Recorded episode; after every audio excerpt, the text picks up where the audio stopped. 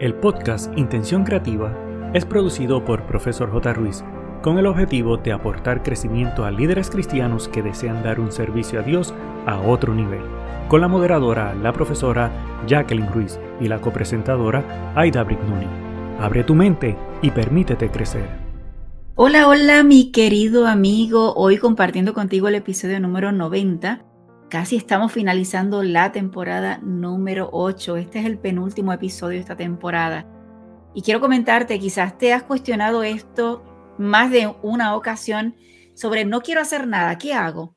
Por ello, vamos hoy a estar reflexionando sobre este tema. Pero antes de continuar, vamos a saludar a mi compañera de esta travesía súper emocionante de intención creativa, Aida Brignoni. ¿Cómo estás? Hola, muy bien, Jacqueline. Un saludito para ti y nuestro amigo que nos escucha. Gracias nuevamente por estar con nosotras hoy. Y el pensamiento para hoy dice, el más terrible de todos los sentimientos es el sentimiento de tener la esperanza muerta. Y esto lo dijo García Lorca. Este escritor me fascina y muchas veces no nos percatamos de que estamos tan decaídos, que estamos sin ganas y hay veces pudiéramos caer en depresión, pero el peligro de todo este sentimiento no es tenerlo, es sencillamente quedarse permanentemente en este estatus sin hacer un alto y decir, espérate un momentito, déjame asegurarme de aprender qué lección tengo que aprender y superarlo. Así que definitivamente cuando tú tienes tu alma muerta, cuando tú tienes este desgano por la vida, es un peligro que tienes que estar alerta como líder para no quedarte en ese estatus y poder superarlo. Definitivamente estoy de acuerdo contigo, Edita. Y el saludo para hoy es que queremos reconocer tu compromiso cada semana de conectarte y escuchar cada tema inspirador para ser un mejor líder con las herramientas y conceptos compartidos. Te agradecemos ya que eres de mucho valor para nosotras. Estamos aquí para enriquecer tu liderazgo cristiano, desarrollando tu potencial para dar un servicio a Dios, como siempre, de excelencia. Recibe la bendición y no dejes de compartirla con otros. Y en el dato curioso, a mí me encanta esta sección porque se aprende muchísimo de los festivos y las cosas que se celebran alrededor del mundo. Y es que entre el 20 y 26 de marzo de este año se celebra la Semana Mundial del Cerebro. Me parece súper interesante y se creó para concienciar a la población mundial acerca de la importancia de la salud cerebral. Esta campaña está orientada a fomentar el apoyo a la ciencia del cerebro y su impacto en nuestra vida cotidiana, así como difundir los beneficios de la investigación en neurociencias. Esta fecha fue creada en el año 1996 por las organizaciones Dana Alliance Brain Initiative y la European Dana Alliance for the Brain, contando con la participación de 120 países. Y es que esta semana se organizan actividades presenciales y también virtuales que están dirigidas al público de todas las edades y el enfoque es ayudar a entender la función y la importancia del cerebro. Hay ferias del cerebro, experimentos, exposiciones, charlas, simposios, conferencias que dan médicos especialistas, investigadores acerca de la neurociencia y de la salud mental. Si vas a utilizar la concienciación de esta semana, utiliza el hashtag Semana Mundial del Cerebro, hashtag Brain Awareness Week o hashtag Semana del Cerebro. Que definitivamente tenemos que cuidarlo completamente, ¿verdad? Que es parte esencial de nosotros como seres humanos. Bueno, el tema de hoy. Mi querido líder, te pregunto, ¿ha pasado algún momento que hayas estado en la posición difícil de no poder encontrar motivación o dar tú lo mejor de ti? Hoy compartiremos algunos consejos para recuperar esa chispa a pesar de no querer hacer absolutamente nada. En una primera instancia, si no tienes deseo de hacer nada, tal vez sea normal y probablemente se deba al cansancio, ya que problemas tales como la fatiga se definen como una falta de energía y motivación por lo general.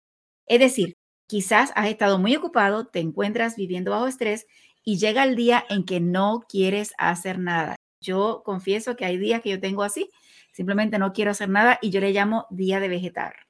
Así que no sé cómo tú le llamas, pero estoy segura que también has tenido estos días. En ese momento reflexionas y te das cuenta que no deseas ordenar tu casa, atender tu jardín o quizás ni siquiera deseas ir al trabajo. Hay investigaciones como la que se publicó en el 2018 por la revista de la neuropsiquiatría apuntan a que estar sometido bajo un fuerte estrés puede ser un detonante para esta fatiga y de antesala para muchas otras enfermedades. ¿Qué ocurre entonces en aquellos casos cuando no solo se trata de fatiga, sino que el caso parece ser más severo y el tiempo va pasando y pasando y nos hemos quedado en ese mismo estado? Pues bien, si es así, es entonces de momento para prestarle atención a tu condición. Estos estados de apatía que toman mucho tiempo en ser superados, se recomienda que aunque quieras quedarte en la cama, aislados del mundo, esto puede ser un indicio de algo más grave. Así que, a pesar de que no quieras hacer nada y no sientas el deseo de absolutamente hacer nada, o deseas llorar, angustias, falta de apetito, culpabilidad, tristeza, entre otros. Entonces, lo más recomendable en ese caso ya grave es que consultes a algún profesional de la salud como psicólogo o psiquiatra sobre tu estado mental para tener esa ayuda externa. En el tema de hoy estamos dirigiéndonos a esos días ocasionales cuando de verdad no tienes ganas de hacer nada. Eso es así. Según un grupo de investigadores japoneses, la apatía se caracteriza principalmente por una falta de motivación que no puede atribuirse a la angustia emocional, discapacidad intelectual o disminución de la conciencia. Algunos síntomas de apatía podrían ser, número uno, vivir con desilusión, dos, abandono de tus metas, tres, tener un estilo de vida sedentario, por eso es importante hacer ejercicio, cuatro, invertir menos tiempo en tus proyectos, cinco, deseos de permanecer aislado socialmente, seis, desinterés por interactuar con otras personas. Siete, solo se quiere dormir y no querer hacer nada. Y ocho, sensación de que tu vida transcurre sin un propósito. Estos síntomas, además de una apatía, podrían ser parte de algún problema más allá de la apatía, por lo que resulta indicado consultar con un psicólogo o psiquiatra si esto fuera necesario. Por otra parte, Solo necesitas descansar un poco, desconectarte de todo por un momento y recuperar las energías. Pues, ¿qué puedes hacer si no tienes ganas de hacer nada? Hay muchas cosas que puedes hacer. Si no te sientes motivado, esto te pudiera ayudar. El primero, intenta motivarte tú mismo y vas a decir, ah, explícame esto, porque si no tengo ganas de hacer nada, ¿de dónde saco las fuerzas para motivarme? Bueno, pues la motivación podría no surgir en el primer momento, pero si te propones unas pequeñas tareas, quizás esto te haga sentir mejor. Imagínate, por ejemplo, cómo te vas a sentir si te vas a dar un paseo al parque, te despejas, respiras aire puro. Mira, te aseguro que cuando regresas, regresas nuevo.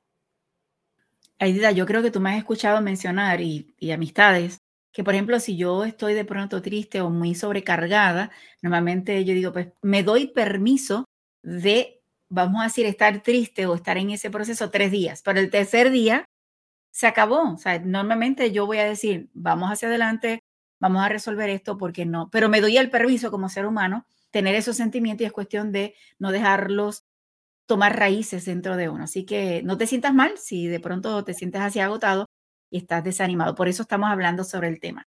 Mira, el punto número dos, rompe el ciclo de la negatividad. Esto podría ser otra razón por la cual te sientes sin ganas de hacer nada, porque estás nadando y nadando y rodeándote de manera tal vez hasta inconsciente de un mar de negatividad. Así que intenta romper este ciclo, cambia tus rutinas y planteate un objetivo que llene tu vida de ilusión. Mi recomendación aquí sería cuando tengas estos pensamientos de negatividad, yo no sé si de qué edad tú tienes, pero por lo menos en mi edad, cuando yo crecía, que veíamos estos muñequitos o, ¿verdad? Animados. Y normalmente se veía que si venía un pensamiento, el muñequito movía la cabeza como sacudiéndola para sacar esos malos pensamientos. Si tienes que hacerlo, haz este proceso de sacar esos pensamientos de negatividad, porque toda acción la raíz viene de el pensamiento y la llevamos a la acción. Así que tenemos que sacar esos pensamientos de negatividad para no tomar decisiones basadas en esos sentimientos o en esos pensamientos.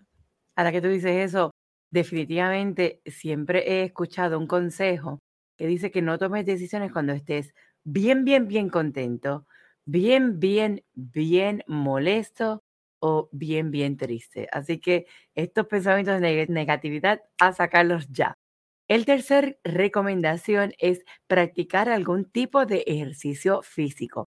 Y aunque esto te suene ilógico, pero mira, mover el esqueleto, una vez comiences a ejercitar tu cuerpo, podrás experimentar un bienestar y un estado de ánimo que te va a cambiar automático porque te comienza a circular la sangre, comienzas a respirar este oxígeno que te libera todas estas toxinas y renuevas tu cuerpo de una manera que mentalmente te cambia tu estado emocional. Ahora que mencionaste hacer ejercicio, Aidita, sabes que mi esposo pues me paga la membresía de un gimnasio que a mí me encanta y me gusta. Sin embargo, debo confesar que cuando llego al gimnasio, es un gimnasio muy diferente, es de como si fuera CrossFit, donde tengo que ir a una clase y hay mucha gente, nos dividen en grupos. No es este concepto normal de un gimnasio donde hay máquinas y tú vas solo. Entonces, ¿qué ocurre? Es divertidísimo, sin embargo, hay a veces que voy porque digo, tengo que ir porque tengo que hacer ejercicio, quiero mantenerme activa con ejercicio y sacar dentro de la vida ajorada que, que uno tiene, pues sacar este espacio. Hay un reloj dentro del gimnasio y yo a veces estoy ok, llevamos 20 minutos, yo puedo aguantar 10 minutos más. Se supone que es una hora, pero la realidad es que a veces estoy que me quiero literalmente rendir y ando mirando el reloj, que ya si aguante media hora, puedo aguantar la siguiente media hora. Así que es cuestión de tomar la decisión, ¿verdad? Y comenzar a, como dijiste, Edita, a mover el esqueleto para asegurarse que hagamos las cosas. Y esto me lleva al siguiente punto, es dedícate a eso que te gusta. Y quizás las actividades que tienes ahora mismo son aburridas y es lo que te está llevando a mantenerte así desanimado. Pero si retomas tu pasión por tal vez por la fotografía, la pintura, aprender algún otro idioma, algún curso que te interese, algún área en la iglesia que quieras aprender, tal vez esto te podría ayudar a retomar ese ánimo en tu vida y de hacer otras cosas interesantes. Así que evalúa lo que estás haciendo y si tienes la posibilidad, incorpora otras áreas que puedan ayudarte a mejorar esta motivación. Definitivamente. Hay algo que te recomiendan y este es mi favorito. Toma un pequeño viaje. Y hay veces que tú dices, wow, pero es que no tengo el dinero o el presupuesto para hacerme un viaje de aquí a Europa o no sé qué destino sea tu favorito. Si no puedes ir a este destino favorito, pues sencillamente planifica lo que llaman en inglés el road trip. Un agarra la carretera y Ve a un destino diferente dentro de donde tú vives que nunca hayas estado antes. Porque con esto te puedes lograr desconectar de tu rutina, de lo que es lo cotidiano. Y cuando tú haces este ejercicio, aunque sea de algunas horas, en montarte en el carro, salir y despejar la mente viendo otras áreas, otros lugares nuevos, compartir con otras amistades o invitar a alguien para irte, sea tu esposo, tu esposa o sencillamente amistades, el hecho de salir a hacer este pequeño viaje ayuda a que tu mente se relaje y puede ser la solución para no estar en este desgano del que estamos tratando de sacar de ti. El siguiente punto es planteate un reto. Y yo te invito a, escuchar el episodio número 82 que estábamos hablando de cómo organizar tu año, donde puedes trabajar eh, diferentes áreas, pero planteate un reto y si no quieres trabajar el año completo y quieres hacerlo solamente un mes, pero asegúrate que puedas trabajar esos retos particulares como conocer nuevas personas, asistir a más eventos culturales o vivir una experiencia que nunca hayas hecho. Así que te recomiendo el episodio número 82 para que te ayude a esta organización de estos retos que puedes trabajar para el año completo o para el siguiente mes. Lo importante es que puedas dar ese ánimo y ese refrescar a tu vida y esa motivación pueda seguir creciendo. El otro es algo que yo practico. Mira, alguna actividad que tú quieras decir, ay, a mí me encantaría hacer esto, me gustaría ir al lugar, me gustaría salir con esta persona. Ponle fecha en el calendario porque las metas se logran cuando le colocas una fecha. De esa forma te vas a sentir comprometido a tener que hacer esta meta para ese día y definitivamente te va a cambiar tu actitud. El punto número 8 es evita aislarte. Para que los pensamientos tóxicos y el pesimismo no se apoderen de ti, debes buscar el proceso de disfrutar el tiempo de calidad con las personas que quieres y que están cerca de ti. Y te menciono, tal vez tú no eres muy sociable porque no te gusta estar rodeado de mucha gente, no hay ningún problema, pero sí asegúrate que no te aísles y que tengas, aunque sea una o dos personas, que tengas el proceso de hablar, de dialogar, enviar un mensaje de texto, evitando así que de pronto estos pensamientos negativos puedan apoderarse de tu mente y hacer nidos. Y realmente cuando tenemos este tipo de pensamientos tóxicos, realmente las metas o los resultados o las decisiones que tomamos no son las correctas. El último punto, pero no menos importante, es el 9. La felicidad depende de ti. Recuerda que tu felicidad no depende de otras personas, está en tu interior, está en tu mente, está en tu fuerza interior la que te motiva a decir, yo tengo que ser feliz por mis propias circunstancias, para entonces tener todos esos recursos, sentirme feliz, sentirme motivado y poder como líder ayudar a otros. No puedo depender en conseguir felicidad en otras personas, en un evento. Yo siempre he escuchado, ay, cuando yo me case, entonces voy a ser feliz. No, cuando tenga mis hijos, entonces voy a ser feliz cuando mis hijos se gradúen, entonces yo voy a tener felicidad. No, cuando yo me retire, ahí sí que voy a ser feliz. Y es que se te va la vida. Esperando el futuro, nunca vives el hoy. Así que recuerda que cualquier detalle, por más sencillo que sea, puede hacer la diferencia en conseguir felicidad.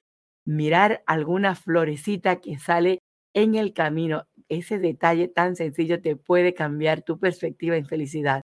Así que busca algo dentro de ti que te ayude a decir, wow, esto me hace sentir bien, wow, esto me da esta sensación de felicidad y definitivamente esto te va a ayudar a cambiar tu mood o tu forma de estar en el que ya no quieras decir, ay, ya no quiero hacer nada, al contrario, estés bien pompeado, como decimos nuestros puertorriqueños, estoy bien motivado a hacer tantas cosas que ahora el tiempo no me da para hacerlas. Mi querido amigo, si ya lo has intentado todo por ti mismo y sientes que aún así no logras salir de este estado de desinterés o apatía, es importante y necesario que busques ayuda profesional. Y si tú sientes que no cuentas con las suficientes fuerzas para hacer tus tareas, regresar a tu trabajo o incorporarte a tus estudios, o dirigir el ministerio que estás liderando en la iglesia, una opción es considerar visitar un especialista. No te quedes esperando que simplemente la sensación se vaya sola, ni permitas que esto se apodere de ti. Podría ser que estuvieras padeciendo abulia como síntoma principal de una depresión mayor o que tu estado sea el de una imposibilidad de sentir alegría o placer por las cosas, que es decir, anedonia, que esto significa falta de placer. No te quedes esperando que simplemente esta sensación se vaya sola, ni permitas que esto se apodere de ti. Podría ser que estuvieras padeciendo abulia como un síntoma principal de una depresión mayor o que tu estado sea una de imposibilidad de sentir alegría o placer por las cosas, es decir, anedonia. Pero no te preocupes, cualquiera que sea tu situación, si ya lo intentaste todos y sigues pensando, no tengo ganas de hacer nada, busca ayuda lo antes posible para mejorar tu estado mental. Si estás triste, clama al Señor tu Dios con súplica a fin de que tu alma se regocije. Ruego que todos apreciemos los problemas que tengamos e intentemos mejorar nuestra actitud aun cuando los problemas sigan existiendo. En 2 de Samuel 22:7 dice: En mi angustia invoqué al Señor. Sí, clamé a mi Dios desde su templo oyó mi voz y mi clamor llegó a sus oídos. Esperamos que este tema haya sido de inspiración para ti. Ha sido un gusto de tu servidora Aida Brignoni y de la profesora Jacqueline Ruiz. El equipo de Profesor J. Ruiz agradece tu conexión y desea infinitas bendiciones para ti y toda tu familia. Importante, no olvides, número 1, hacer tu reseña y realizar la valorización de 5 estrellas. Número 2. Activar el botón de suscribirte para que te lleguen las notificaciones. Número 3. Hacer una toma de pantalla, compartirlo en tus redes sociales y con otros. Para conocer los servicios o seguir a la profesora Jacqueline Ruiz, escribe en tu navegador o red social arroba profesor J. Ruiz con doble S de sirviendo. Pero sobre todas las cosas, no te limites a nuevas oportunidades de aprendizaje. Recuerda que juntos podemos construir un legado de bendición.